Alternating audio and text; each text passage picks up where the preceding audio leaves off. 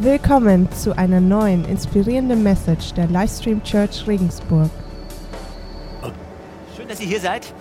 Ich weiß nicht, wie es euch geht. Wir sind noch in Corona. Es lichtet sich so lange der, der Schleier, dass, dass es irgendwie besser wird, hoffen wir alle. Ich habe letztens mit einem Kollegen äh, gewhatsappt und der hat zu Corona mir viele Emojis geschickt. Kennt ihr diese grünen Emojis, die am Kotzen sind? Ja, äh, genau. Vielleicht. wir alle haben genug davon und wir hoffen alle, dass es, dass es endlich vorbei ist. Ähm, Glaubenskrisen, hat Bettina jetzt gesagt, das ist das Thema, um das es heute geht. Wir sind in einer ganzen Serie, in der es eigentlich ständig um Krisen geht. Und die Glaubenskrise ist eine Krise, die du nicht nur erlebst, wenn du irgendwie mit Gott Schwierigkeiten hast, sondern die kannst du auch erleben, wenn du gar nicht glaubst. Ähm, ja, wenn du gar nicht an Gott glaubst, sage ich mal, denn glauben tust du immer etwas. Du glaubst, dass der Busfahrer einen Führerschein hat und dich von A nach B bringt. Du glaubst daran, dass deine Frau immer bei, bei, dir bleiben wird. Du glaubst daran, dass deine Gesundheit stabil ist und dass, wenn du morgen zur Arbeit gehst, noch die gleiche Qualität abgibst, wie du sie gestern oder vorgestern abgegeben hast. Was ist, wenn das auf einmal nicht mehr eintritt? Dann kommst du in eine Krise und Krise ist etwas, was einfach nur weh tut. Und ich habe hier eine Geschichte, die tut auch weh. Das ist die Geschichte von der schiefen Ebene. Und die spielt im Jahr 1839. Es ist die Geschichte von einer Eisenbahnstrecke von Bayreuth, die von Bayreuth nach Hof gehen soll. Und dazwischen liegen, ich, ich weiß nicht wie viele Kilometer, es ist auf jeden Fall eine relativ kurze Distanz. Und auf dieser dis kurzen Distanz muss diese Dampfmaschine einen Höhenunterschied von 158 Metern überwinden. Das ist für eine Dampflok damals kaum zu schaffen gewesen. Und deswegen kommt die Bahn und engagiert einen Architekten. Und dieser Architekt, der setzt sich hin, er misst das gesamte Gelände aus, er misst aus, wie groß sind die Steine, wie hoch die Steigung ist, wie die Berge stehen, wo Täler sind, wie die Bäche, die Flüsse. Er kennt jeden Pilz, jeden Grashalm, jeden Stein, der dort liegt. Und nachdem er alles vermessen hat, setzt er sich in sein Büro und grübelt. Wie kann er dieses Ding bauen, ohne so viel Geld aus dem Fenster zu schmeißen, ohne zu viele Viadukte und Tunnel zu bauen und zu viel Erde wegzusprengen? Er muss das optimale Ding bauen und er kommt auf die Idee, die Idee der schiefen Ebene. Das Ding ist optimal ausgerechnet für eine Dampflok. Und dann kommt der Tag, an dem die ganze Strecke fertig ist. Der Architekt stellt sich oben aus eines der letzten Viadukte am Gipfel und guckt runter nach unten und dort unten, da läuft die Maschine an. Der Heizer und der Lokführer, die geben beide alles, ja. Der Heizer nimmt die Kohle, der schaufelt die rein, bis das Ding, bis das Ding am Kochen ist, fast Überdruck entsteht, fast die Maschine am Platzen ist. Und dann fängt der Lokführer an und er nimmt Anlauf. Die Maschine rennt los auf diese Steigung zu und schnauft und pufft und pafft und läuft diesen Berg hoch und wird immer und immer langsamer. Und der Architekt steht oben, schaut runter, fängt an zu schwitzen, denn das Ding wird langsamer, immer langsamer und immer langsamer. Und der Architekt überlegt, hey, was habe ich falsch gemacht? Er überlegt, habe ich mich irgendwo verrechnet? Er überlegt, wie viel, wie viel Geld habe ich vergeudet? Was mit seinem Ruf ist, wenn diese Lok das nicht schafft? Und er springt oben von diesem Viadukt in den Tod. Und während der Architekt unten aufschlägt, stampft die Dampflok noch drei, vier, fünf, sechs Sekunden und überwindet den Höhepunkt. Dieser Mann war in einer Krise und hat es nicht so schön bewältigt, wie man es vielleicht hätte machen können, denn er hat sich in den Tod gestürzt. Also es gibt Situationen, die kommen und mit denen hast du nicht gerechnet. Die sind einfach da. Situationen, die dich irgendwie innerlich in die Tiefe reißen. Wenn du schwimmst und auf einmal taucht einer vor dir auf und reißt dich nach unten. Also ich hoffe, dass es niemandem so geht wie diesem Architekten. Ich hoffe, dass es ein Einzelfall bleibt. Aber jeder kennt diese Situation, an der du an, an deine Grenzen kommst, wo du dich einfach fragst, hey, was ist los? Was, was hat diese Situation in meinem Leben zu suchen? Die, die Zeiten, an denen du an Grenzen kommst, die versuchen wir mit dem Wort Krise zu beschreiben. Wahrscheinlich hast du diese Definition von Krise in den letzten Wochen schon häufiger gehört, aber heute gehört sie auch dazu. Eine Krise, ursprünglich kommt es aus dem Griechischen, das heißt Krisis und es bedeutet so viel wie wie, wie Scheiden, wie Trennen, Zwiespalt, Streit. Man kann es auch übersetzen mit Gericht, ein heftiges Wort. In der Psychologie wird eine Krise als Entwicklung in einem Entscheidungsgeschehen beschrieben. Auch interessant ist auch, das Wort Krise hat auch eine Bedeutung in der Medizin. Ja, in der Medizin ist es der Wendepunkt in einem Krankheitsgeschehen. Was glaubst du, was es für Krisen gibt wenn du sie einteilen müsstest. Leistungskrise, Lebenskrise, Ehekrise, Erfolgskrisen, eine Verlustkrise, eine innere psychische Krise, einen inneren Zwiespalt mit dir selbst. Also ich, ich glaube, dass Krisen, nein, ich, ich glaube nicht nur, ich, ich weiß, dass Krisen, dass es die Zeiten sind, die absolut wichtig für uns sind. Das sind die Abzweigungen im Leben, von denen wir später sogar sagen würden, hey, das waren die wichtigsten Momente, in denen wir überhaupt in unserem Leben die entscheidendsten Weichen gestellt haben, anders zu werden oder etwas aus unserem Leben zu machen, was wir vorher noch nicht wahrgenommen haben, dass es uns überhaupt möglich ist. Ja, die Krise ermöglicht dir, über dich selbst hinauszuwachsen. Und der Auftritt und diese Geschichte, weißt du, die lässt sich nicht einfach vorlesen, ohne etwas zur Vorgeschichte zu erzählen. Diese Geschichte beginnt damit, dass Elia eigentlich einer von denjenigen ist, die sagen, hey, Gott hat immer recht. Und er hat einen ganz besonderen Draht zu Gott. Hey, der ist, der ist per Du mit Gott. Ja, ich kenne dich und du kennst mich. Also, wenn man Elia sieht, dann sieht man ein bisschen, wie Gott ist. Und Elia leidet wie sonst keiner mehr. Also er leidet darunter, dass in seiner Welt, in der er lebt, dass so viel schief geht. Er leidet darunter, dass die Menschen einfach nur noch egoistisch sind. Er leidet unter der Kälte von den Leuten. Er leidet unter der Gesetzlosigkeit, dass jeder machen kann, was er will. Dass die, die Reichen ernähren sich auf Kosten der Armen und er ist einer, der den Mund nicht verschließt, sondern er macht den Mund auf. Und dann kommt eine Szene, die sich heute nur noch ganz, ganz, ganz komisch verstehen lässt. Elia stellt eine Frage und diese Frage hat zur damaligen Zeit eine gewaltige Bedeutung und für uns heute keine mehr. Er stellt die sogenannte Gottesfrage. Die Gottesfrage heißt, ist es richtig, dass mein Gott lebt oder lebt dein Gott? Und um das ein bisschen zu verstehen, musst du vielleicht wissen, dass zur damaligen Zeit die Herrscher in der damaligen Welt, ja, in der Umwelt des Alten Testamentes, dass das nicht irgendwelche hochbegabten Leute einfach nur waren, die, die ein bisschen mehr wussten, die, die, die anderen vielleicht, die ein bisschen mehr politisch begabt waren und gut Golf spielen konnten, ja. Nein, das waren Leute, die waren, die wurden verehrt, das, die wurden wie, wie Halbgötter verehrt. Und manchmal hatten sie so eine Art Kult um sich herum, fast wie so einen religiösen Kult um einen Gottkönig. Und wenn Elia sagt, hey, dieser König, der für euch gerade Staatsreligion ist, dieser Gott, der ist kein Gott, dann greift er nicht einfach nur eine Religion an, sondern er greift ein gesamtes Herrschaftssystem an. Elia stellt die Gottesfrage und legt seinen Kopf damit bereits unter die Guillotine. In dem Moment, in dem er diese Frage stellt. Und auf einmal kommen die ganzen Leute aus den herrschenden Tempeln heraus, die damals diesen Gott angebetet haben namens Baal. Ja, 300 Baalpriester kommen und sie stellen sich ebenfalls dieser Gottesfrage. Und sie fangen an zu beten. Ja, 300 Priester beten darum, dass ihr Gott Feuer vom Himmel schickt und ein Opfer verbrennt. Und diese ganze Szenerie ist schon absolut merkwürdig, weil jeder weiß, hey, wie, wie soll das gehen? Ein Blitz vom Himmel, irgendwie Vulkanausbruch, hey, das geht doch gar nicht. Aber die haben es gemacht. 300 Baalspriester und sie, sie tanzen um diesen Opferaltar, den sie aufgebaut haben und sie beten und sie schreien. Und in Wirklichkeit geht es nicht einfach nur um einen Gott, der sich Baal nennt, sondern es geht um die Herrschaft dieses Landes.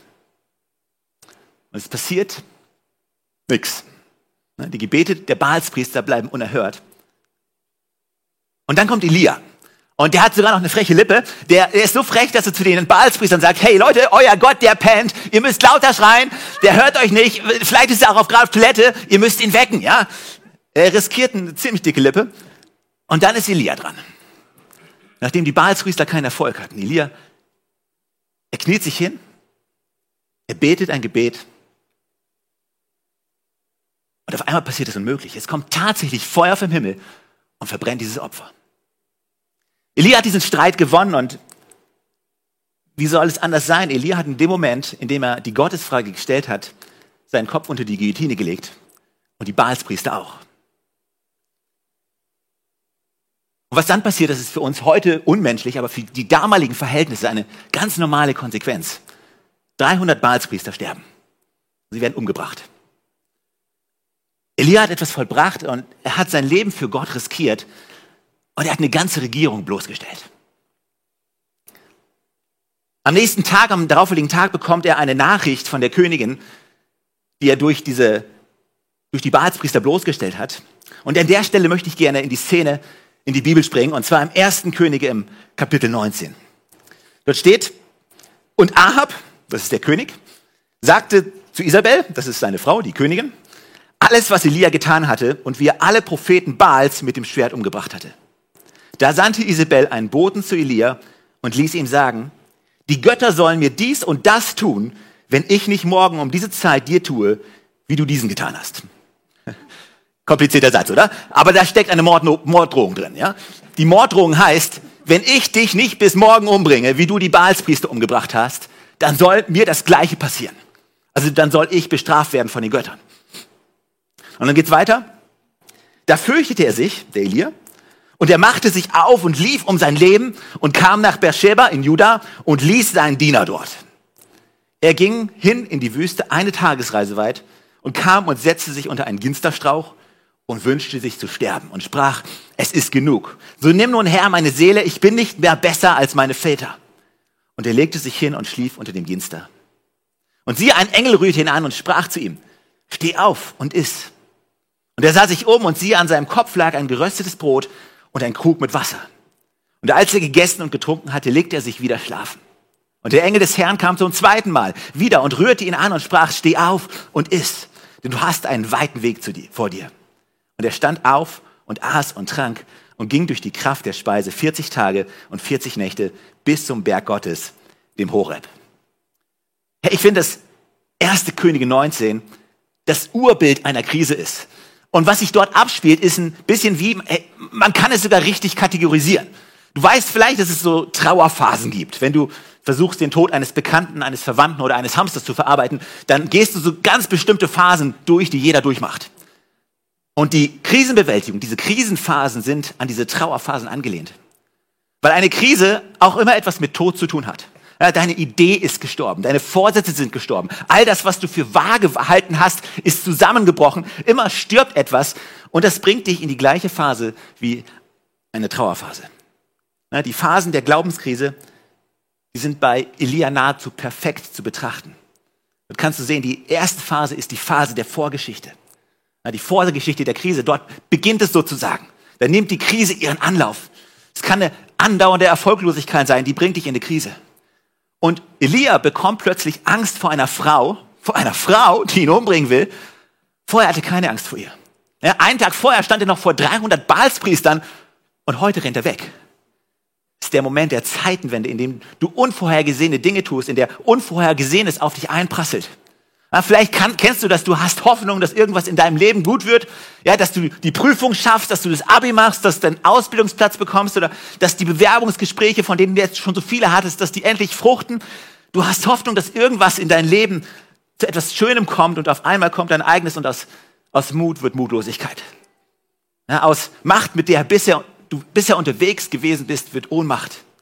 Ja, du hast bis dahin Gott immer vertraut und auf einmal kannst du ihm nicht mehr vertrauen, denn dein Leben gerät irgendwie aus den Fugen. Ist das wirklich das, was Gott immer zu dir gesagt hat? Vielleicht bist du als Christ groß geworden. Auf einmal kommen Glaubenszweifel hoch und du fragst dich, ob Gott schon immer so war, wie deine Eltern oder deine Oma es dir beigebracht haben. Oder du bist hier in der Livestream Church Christ geworden oder in irgendeiner anderen Gemeinde. Aber heute fragst du dich, hey, ist Gott wirklich so, wie, wie das andere mir erzählt haben? Ich kann nicht mehr glauben, dass er gut zu mir ist. Ich kann nicht glauben, dass ich irgendwas in meinem Leben noch siegreich hinkriegen werde. Das ist die Vorgeschichte von einer Krise. Eine völlig veränderte Situation oder vielleicht auch manchmal gar keine großartige Veränderung. Nur dein Denken und dein Verstand hat sich geändert. Auf einmal denkst du anders über die Sachen. Ich finde es spektakulär, was Gott mit, mit solchen Menschen macht, die in so einer Krise drinstecken. Wie würdest du mit solchen Menschen umgehen, die in einer Krise stecken? Manchmal gehen die auf die Nerven, oder? Ja, die na, jammern nur noch rum. Der ist nicht mehr gut drauf, du hat ständig irgendwie Depression. Und das ist genau das Gleiche, wie Elia drauf ist. Das, der kommt in eine Krise und das Erste, was er macht, er rennt weg. Er lässt alles liegen, er rennt weg. So selbst seinen Diener schickt er weg. Er möchte komplett allein sein und er rennt eine Tagesreise weit. Bist du schon mal so richtig weit gerannt? Vor etwas geflüchtet, vor einer Situation geflüchtet, die du nicht mehr verstehst, vielleicht auch vor dir selber geflüchtet? Er rennt und er rennt in die Wüste, setzt sich unter so einen Wacholder oder Ginsterstrauch. Und dann kommt der Moment der, der zweiten Phase von dieser Trauer- und Krisenphase. Das ist die Phase des Widerstands. Und du merkst, hey, Das kann doch nicht alles sein. Das kann doch nicht wahr sein. Die Situation, die mich hier hingebracht hat, das, das ist total unreal. Das geht nicht. Oder, hey, mein Verhalten ist unreal. Das geht auch nicht. Und du fragst dich, hey, wie verhalte ich mich überhaupt? Du warst noch nie in so einer Krise. Du hast noch nie so wenig an deine Zukunft geglaubt wie in diesem Moment. Noch nie, nie so wenig von dir selber gehalten. Und es regt sich Widerstand in dir und du sagst, hey, ich will das nicht wahrhaben. Aber doch irgendwie ist es wahr. Und dann kommt die dritte Phase, die Phase der Verzweiflung. Also dieser Aufbruch in der Wüste, dieser Ort der, der Einsamkeit, des Todes, was dort beschrieben wird, ist nicht einfach nur eine Wüste. Das ist, Elia rennt dann nicht nur an einen Ort mit viel Sand, wo es selten regnet, sondern das ist, beschreibt auch seine Seelenlandschaft, wo er reinrennt. Das ist der Ort des Todes, die Wüste, wo kein Leben existiert. Elia will sich vielleicht sogar selber bestrafen. Er rennt dorthin und er wird konfrontiert mit der Frage, hey, wer bin ich? Bin ich anders als meine Väter? Bin ich besser als all die komischen Leute, die mein Leben bisher gekreuzt haben? Und er denkt sich, nein, hey, ich bin ängstlich, ich bin Versager, hey, ich kann doch nichts. Was habe ich eigentlich noch? Vielleicht hat er genug vom Leben. Warum lebe ich überhaupt noch? Die Wüste ist ein, ein lebensfeindlicher Ort und das ist jetzt Elias Ort geworden. Und typische Kennzeichen für diese, diesen Punkt in der Krise sind, ist dieser Vergleich, der hier stattfindet. Hey, ich bin doch nicht besser als meine Väter. In welche Vergleiche kommst du hinein, wenn du in einer Krise bist? Dieser Vorher-Nachher-Vergleich?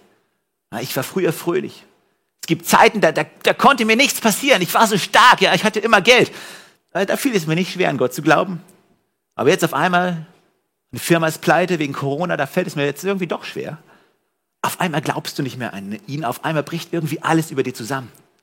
Aber vielleicht hast du gesagt, dacht, hey, ich könnte sie heiraten, aber hey, gestern hat sie Schluss gemacht. Und auf einmal glaubst du nicht mehr. Vorher war alles leicht. Aber hey, ist es so leicht zu glauben, wenn alles, solange alles gut ist, oder?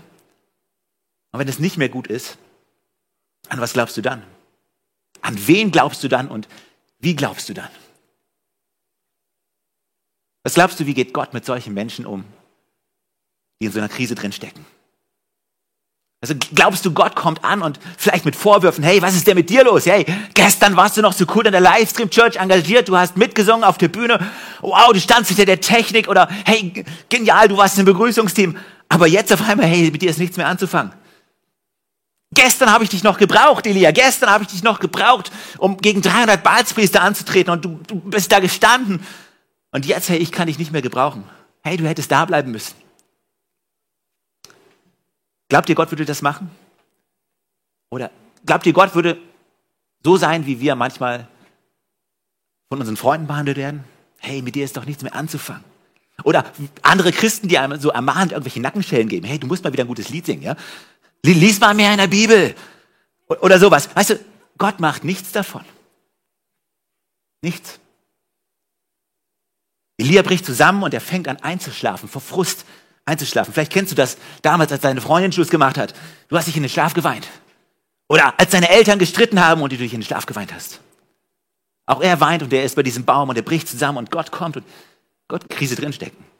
Also er gibt keine Ratschläge. Er redet nicht einmal. Er sagt einfach nur, hey, iss und trink. Iss und trink, das ist die erste Anweisung. Mehr nicht. Er hätte es auch anders machen können, aber wahrscheinlich hat er Durst. Weißt du was, wenn du in so einer tiefen Krise drin bist, dann mach es doch einfach mal genauso.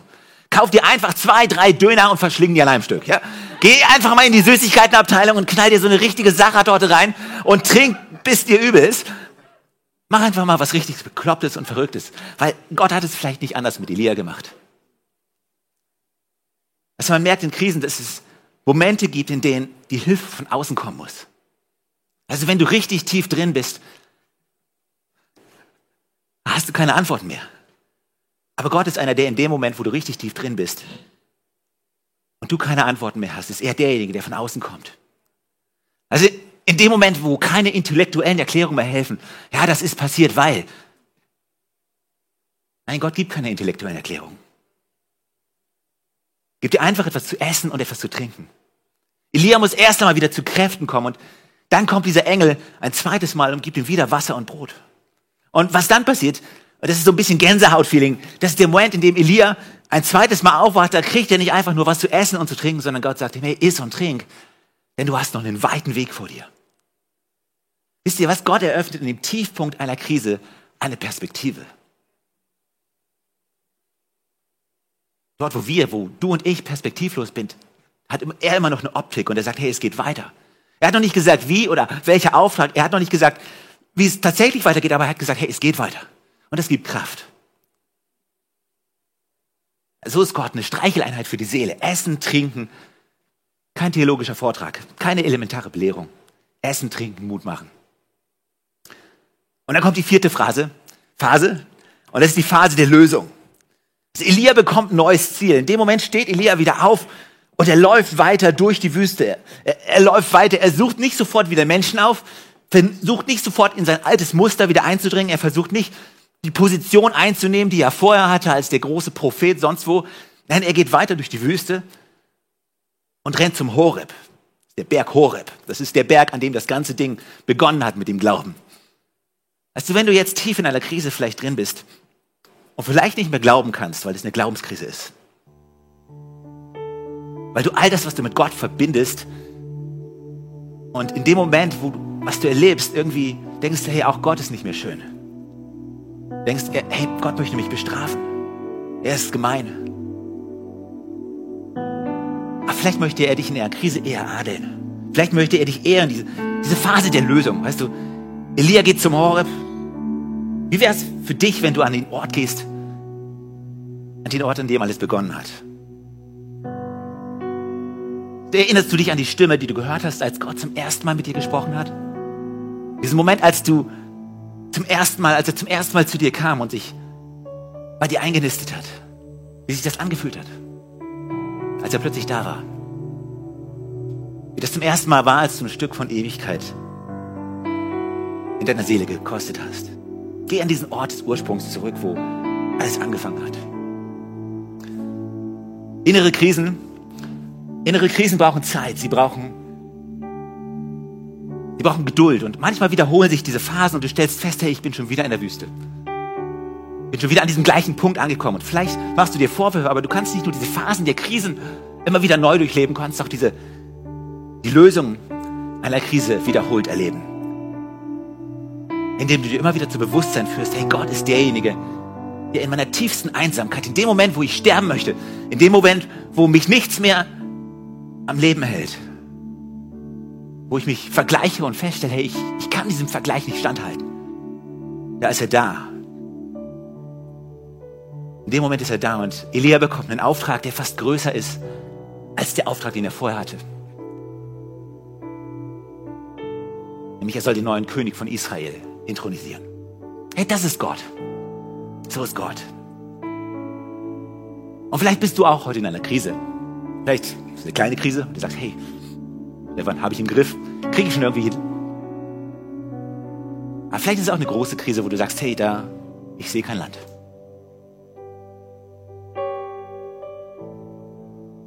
Ich bin kein Prophet. Aber ich weiß, und dafür muss ich kein Prophet sein, dass hier im Raum einige sind, die eine Krise haben gerade. Zeigen Krisen nicht gerne. Wir zeigen das nicht. Das ist beschämend. Zu sagen, hey, ich habe gerade ein Problem. Vielleicht hast du ein Problem mit deinem Körper. Vielleicht sagst du, hey, ich, ich mag nicht, wie ich aussehe. Irgendwie alle anderen, ich vergleiche mich und irgendwie, ich mag das, ich hasse das. Ich hasse mich. Ich hasse meine Haare, ich hasse, wie ich aussehe, ich hasse, wie ich mich bewege. Hey, aber Gott hat dich geschaffen. Vielleicht bist du erfolglos.